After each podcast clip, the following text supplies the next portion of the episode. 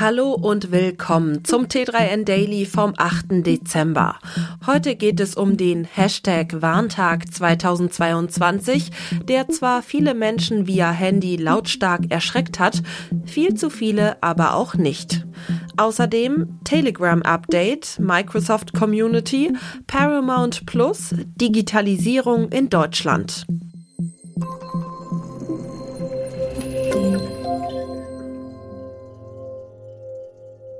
Diesmal hätte alles besser werden sollen.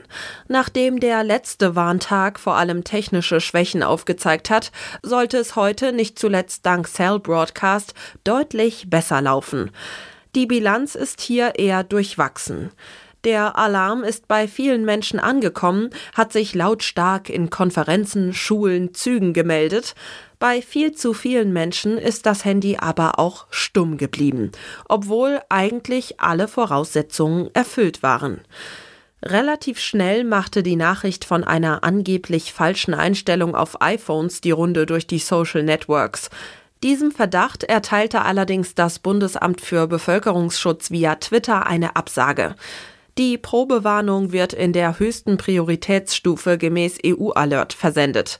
Diese ist nicht unterdrückbar. Demnach muss für den Warntag keine extra Einstellung vorgenommen werden. Smartphones müssen lediglich das letzte Update haben, eingeschaltet und nicht im Flugmodus sein. Cell Broadcast funktioniert grundsätzlich ähnlich wie SMS. Aber statt die Nachricht nur an einen Empfänger zu versenden, gehen darüber verschickte Warnungen an alle Smartphones innerhalb einer Funkzelle. Der Mobilfunkstandard erlaubt die Sendung einer Nachricht an Hunderttausende Funkzellen, um so im Idealfall das ganze Land vor einer etwaigen Gefahr zu warnen. In anderen Ländern ist die Technik längst im Einsatz. Wer beispielsweise schon einmal ein paar Tage in New York verbracht hat, dürfte eine ganze Reihe an Warnmeldungen erhalten haben. Dort wird Cell Broadcast auch zur Info über Unfälle oder Verbrechen verwendet. Ein Update, das Telegram nun ausgerollt hat, ermöglicht es Nutzerinnen, sich ohne Telefonnummer und SIM-Karte bei dem Messenger-Dienst zu registrieren. Ausgerollt wurde das Update, zumindest laut Unternehmen, um Telegram noch sicherer zu machen.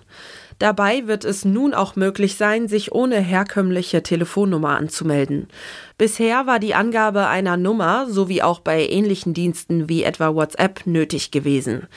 Ermöglicht wird das neue Konzept durch käufliche Blockchain-basierte Identitäten anstelle von echten Telefonnummern.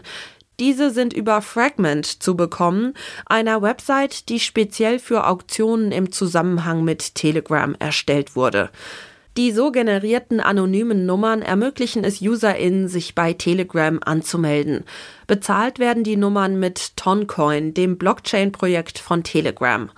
Laut dem Technologie-Nachrichtenportal TechCrunch kosten die günstigsten Nummern 9 Toncoin, was im Moment umgerechnet knapp 16 Euro sind. Neben der Möglichkeit, sich ohne Telefonnummer anzumelden, enthält die Telegram-Version 9.2 weitere neue Funktionen. So können nun Nachrichten über einen Timer nach einer gewissen Zeit automatisch gelöscht werden und es gibt ein Upgrade für mehrere Funktionen innerhalb großer Nachrichtenthreads. Microsoft hat ein Paket neuer Funktionen veröffentlicht, um Gruppen die Arbeit mit der Teams-App schmackhaft zu machen.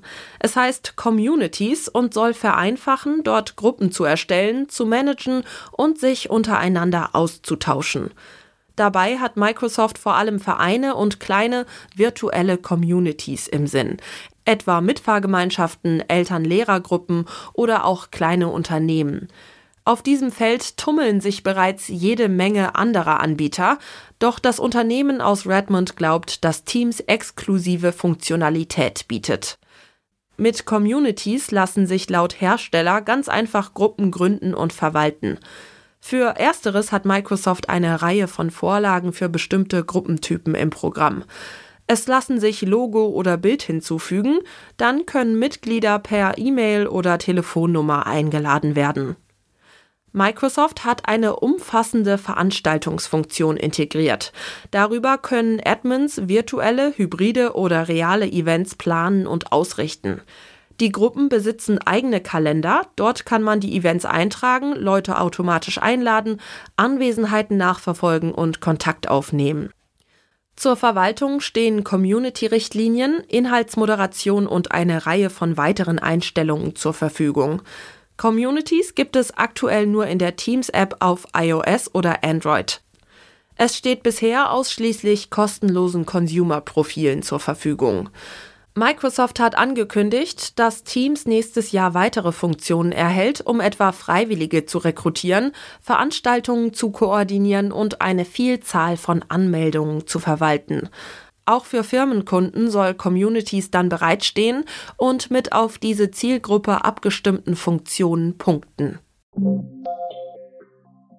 Netflix, Amazon Prime, Disney Plus, Join, Magenta TV und einige weitere.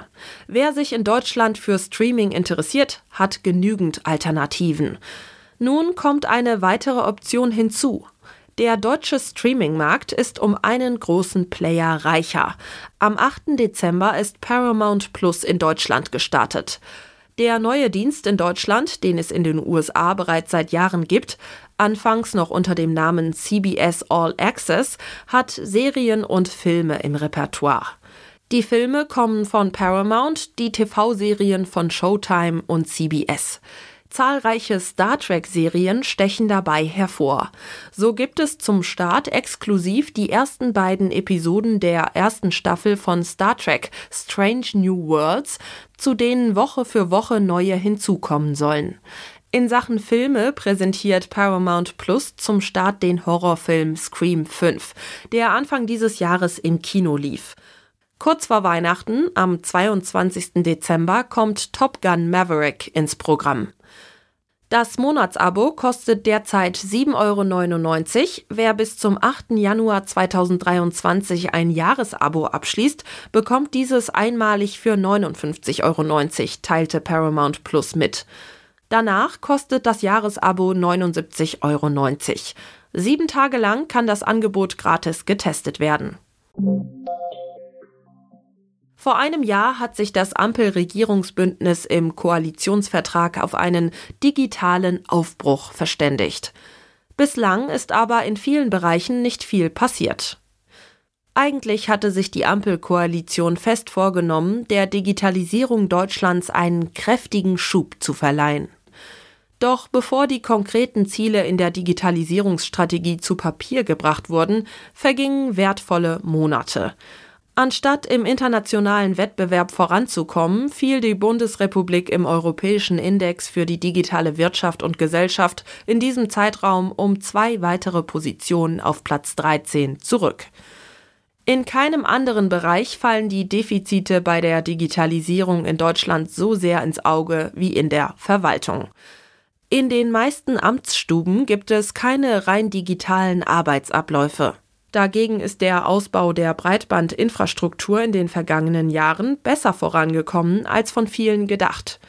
Zwar erleben viele Menschen, die mit einer DSL-Leitung oder Kabel-TV-Leitung online sind, insbesondere zu den Hauptnutzungszeiten Engpässe und Ruckler bei ihren Videostreams, auch weil es in den meisten Fällen an einer Glasfaserverbindung bis in die Wohnung fehlt. Nach Schätzungen des Mobilfunkausrüsters Ericsson befinden sich aber Deutschland und andere westeuropäische Länder bei 5G auf der Überholspur und werden in wenigen Jahren international zusammen mit den USA an der Spitze liegen. Das war's schon wieder mit dem T3N Daily für heute. Noch viel mehr zu allen Aspekten des digitalen Lebens, des Arbeitslebens und der Zukunft findest du rund um die Uhr auf t3n.de.